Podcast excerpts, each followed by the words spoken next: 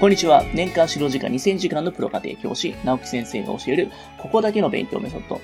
えー、以前もお話したんですけれども、ストレスについて今回もね、深く話そうかなと思います。それではやっていきましょう。子供を守るために知っておきたいストレスマネジメント。世の中にはいろんな見方があると思考したり、常識とされていることに本当に正しいかと異論を考えたりすることは、実は凝り固まった頭をほぐしてくれます。これからの社会に通用する頭のいい子を育てるためには重要な前頭葉のトレーニングと言います。ところが日本の教育では、前頭葉を使う教育がほとんど行われてないんですよね。歴史の教科書問題がいい例かなと思います。何年にどんな事件があったとか、それだけ覚えさせる授業になっていて、教科書そのまんま答えができれば100点みたいなね、そんな試験が行われています。一つの歴史の解釈が正しいと言わんばかりに、まあ政府が検定するんで、教科書が外交問題となるんですよね。しかし、歴史は過去のことなので、それぞれの記録とか伝承によって、あるいは研究者のものの見方によって解釈って変わると思うんですよね。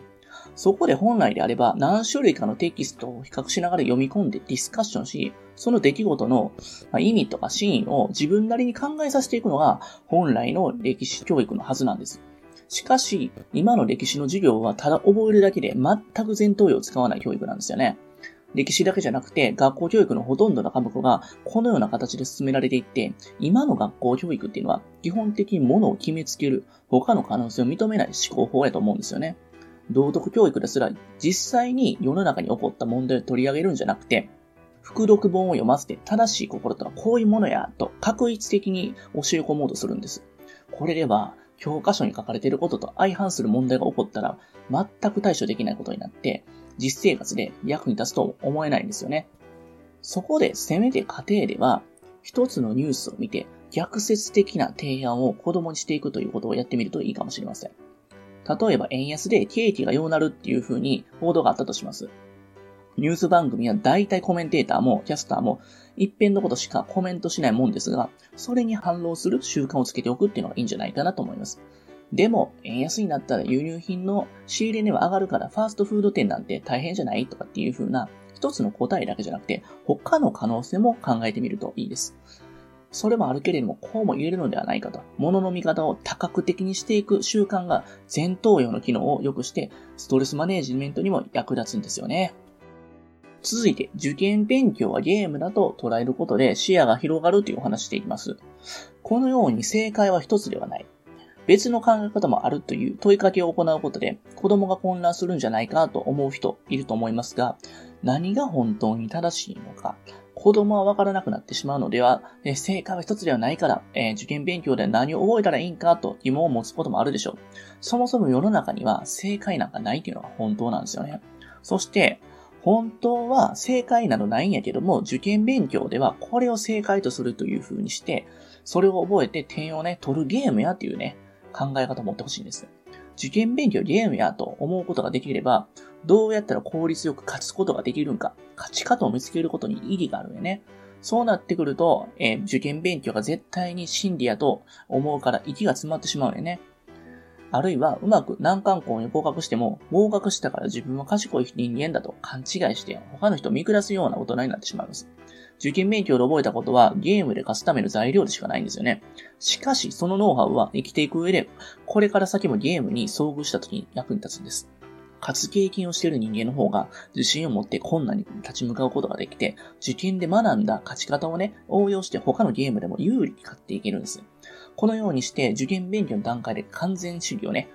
脱却して、絶対的な正解があるわけじゃない。他の可能性だってあるんやっていう考え方を持っていくことで、前頭葉も鍛えられて、認知の枠組みをね、変えることができるんです。この発想があった方が、受験で勝ち取った学歴をうまく活かしていって、社会のどの場面でも成功できることになると思います。えー、続いての内容いきましょう。いろいろな可能性を試すことを教えていくというお話です。例えば顔が赤くなってしまうので人前に出るのが辛いと悩んでる人がいるとしましょう。このような赤面恐怖症に悩む人っていうのは実は日本人に多いんですけれども、ではなぜ顔が赤いことで困っているのか、どのようにしたいのかという目的を自分で捉えるようにしていきます。そうすると、顔が赤いと人から変だと思われてしまう。変だと思われず疲れるようになりたいという、自分の中にあった目的が次第にはっきりしてくるんですよね。そこで人に好かれたいんやったら、顔が赤いのを直す以外にも方法があるんじゃないかと提案していきます。例えば、もう少し話題を増やすとか、笑顔で挨拶してみるとか、そういった例を出しながら話すと、人とうまくやる方法は何かあるかもしれへんというね、考えが及ぶようになります。そうなれば、赤面することがあまり気にならなくなると思います。いや、僕はね、尊敬する人の前に出ると、顔が赤なるんですよ。ごめんなさい。という風なね、余裕もね、出ると思うんです。そうなれば行動も変わると思いませんか？このような道はいくつもあるという考え方は受験生を持つ過程でぜひ身につけてほしい思考法です。この問題ができなければ合格できないとかね、そういった言い方っていうのは子供を鼓舞するつもりかもしれないけど、実は他の可能性を考えられないようにしてるっていう点はあんまり良くないかなと思います。試験の点数が悪かった時に叱る必要ないんです。もちろん仕方ないと許してしまうんではなくて、他のことを試すということが重要なんですよね。努力が足りないんだ。もっと真剣にやると精神論に追い詰めていくんじゃなくて、他の勉強法に切り替えることを含めて目的に至る道を見直していくということです。よく僕も言ってるんですけれども、プロブレムフォーカスではなくて、ソリューションフォーカスにすることが重要やって話してます。問題が出てきたらそれを解決する力がね、大事ですよ、と。えー、このようにですね、考え方を変えると感情も変わっていきます。よくあるコップの中に水がどれくらい残っているのかという発想の切り替えです。もう半分しかないと思うのか、まだ半分もあると思うのかで、そこからの水の使い方変わってくると思います。このようにですね、いろんな見方していくことが大事かなと思います。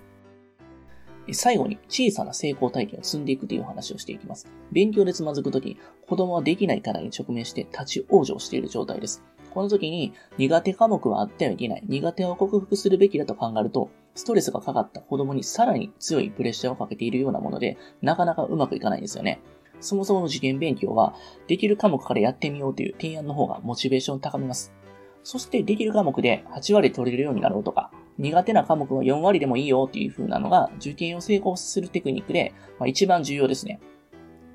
子供はそれぞれ何かしらの得意なものを持っているので、その得意分野でどんなに小さくても勝ちを収めたり、上位に食い込むことができれば、ノリが良くなってきて、苦手なものにも着手する元気が出てきます。勇気づけの心理学で知られているアドラーは、まあ、人間はもともと優越性を、成功をね、えー、追求する生き物であると考えているんです。そして子供たちが優越性を得る努力を行って、実りあるいいものを生み出すように仕掛けるのが、大人とか先生の役目かなと思ってます。私自身もこの考えには賛成です。子供たちには優越性の追求と実際に優越性を感じる体験、すなわち成功体験が必要だと思います。まあ、できるところからやらせていくことで、何でもいいから小さい成功を体験すること。これがアドラーが重視する勇気づけにおいても最も有効な方法やと言っています。人間はどんな形であれ何かで勝つことができると、他に負けている部分があっても自信が持てるんですよね。また、ある部分では負けたが、他のことでは勝てるという経験は、価値観の多様化にもつながります。成功体験は何でもいいです。勉強で負けていてもスポーツで勝つ。音楽なら勝てるという体験も悪くないです。私もですね、昔そこまで勉強できへんかったんですけど、絵だけは得意だったんですよね。まあ、文部大臣賞取ったりとか、結構ね、いろんなところからあの賞をもらったりして、ここで承認されてたんで、結構ね、勇気づけさせてもらったんちゃうかなと思います。そこから、まあ、人生って捨てたもんじゃないなと思うことができたら、勉強もできるかもしれない。ちょっとやってみようかとね、自分を励ますことが大事かなと思います。今日もありがとうございました。最後に、えー、私たちからお願いがあります。こちらの番組の配信を聞き逃さないためにも、各ポッドキャストでの登録やフォローをお願いいたします。ご意見、ご質問につきましては、説明欄にあるえ番組ホームページよりお問い合わせください。えそしてですね、家庭教師エレンはですね、まあ、現在、LINE アットの方でもね、有力な情報を発信してますので、ぜひぜひご登録ください。えそれではまた。